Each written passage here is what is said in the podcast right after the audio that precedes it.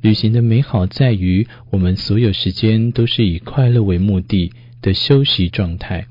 可以为了任何吸引人的事物停留。或许是一片矮墙，或许是一阵花香，或许当地人已司空见惯，但那一阵停留带给你的，却是陌生世界的仔细端详。让它悄悄地走进记忆，成为你对于这个城市的印象。文学家家家一定，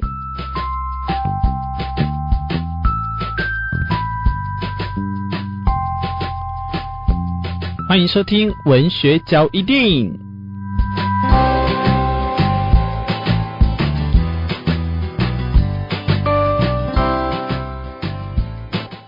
在今天要讲的这一节里面呢，我要先跟作者呢说一声对不起。我每次都把林伯宏念成陈伯宏，呃，把别人的姓氏呢念错，是我对这个呃艺人呢非常的说一声道歉。但是呢，他现在又出书了，我更应该把它念对。林伯宏的这本书叫做《旅活博士》，是在今天要来跟大家分享的。他的副标呢叫做“用自己的故事定义眼中的风景”。我觉得有时候每次呢跟大家分享，不难发现，在文角里面，我很喜欢旅游，所以透过旅游呢，你可以记录很多事情，你也可以从照片、从你的这个文字当中，从你的记忆，从一趟飞机票说起好多好多的故事。所以在林柏宏的《旅活博士》呢，是今天要推荐的这本书里面，我来念一段这个封底呢，他所下的一个注解啊，旅行的美好在于我们所有时间都是以快乐为目的的休息状态，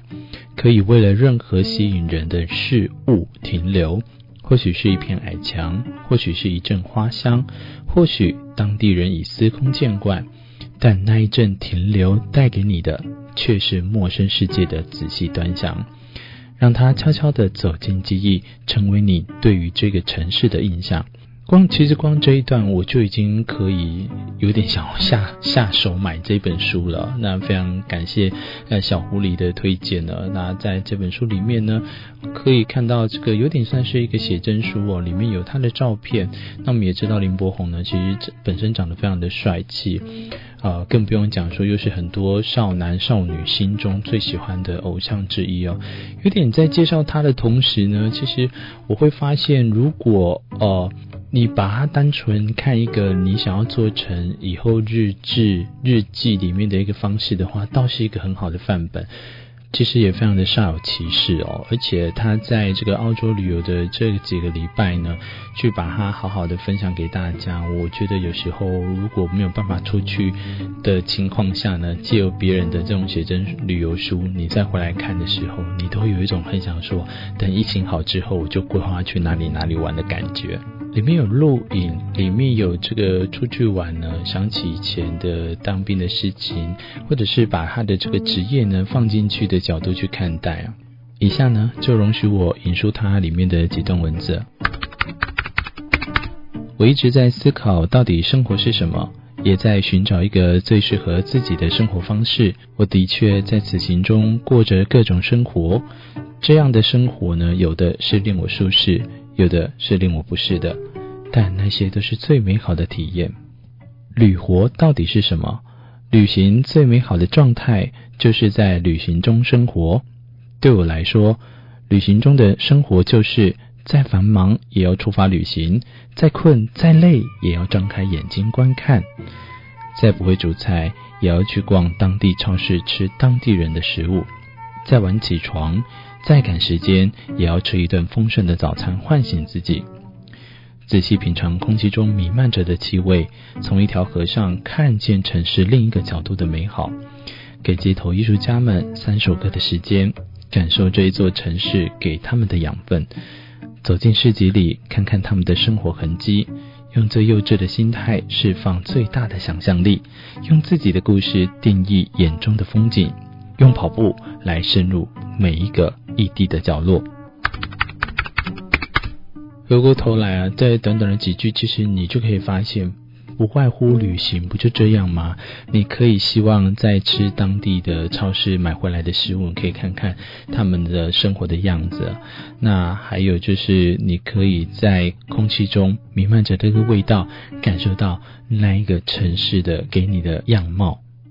其实我现在正在说的就是你，没错，不要怀疑，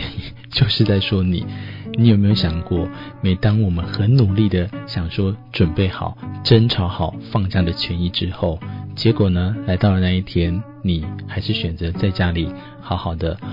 废着一天，我没有说废不好，所以我选择用好好的废着一天。但是，一而再，再而三，每一次的旅程的放假，你最后最终选择是在跟家里过好你自己的旅程的时候，这个床会不会带给你太多梦想了，而变成了是一个白日梦？有时候呢，旅行啊是一种冲动，有可能是一个规划好的计划，你该怎么去做？必须要先做一个动作，就是行动。那在《绿活博士》里面呢，我可以看到林伯宏对于在这一本书里面的一个惬意。但我觉得把它当成是一个写真书来看的话，文学的程度或许就没有这么的高，大家也不用这么的去害怕说啊，天哪，里面会不会又是很多说教？没有，就是很简单的一本写真旅游书，可以看看照片，看看里面的风景，看看它的一些小小的文字，是个很适合在悠闲的午后或躲在咖啡厅的时候拿来看的这本书。我想，既然要旅行了，你就应该好好的给自己想想这个旅行，你应该包装在文字上或是照片上。有什么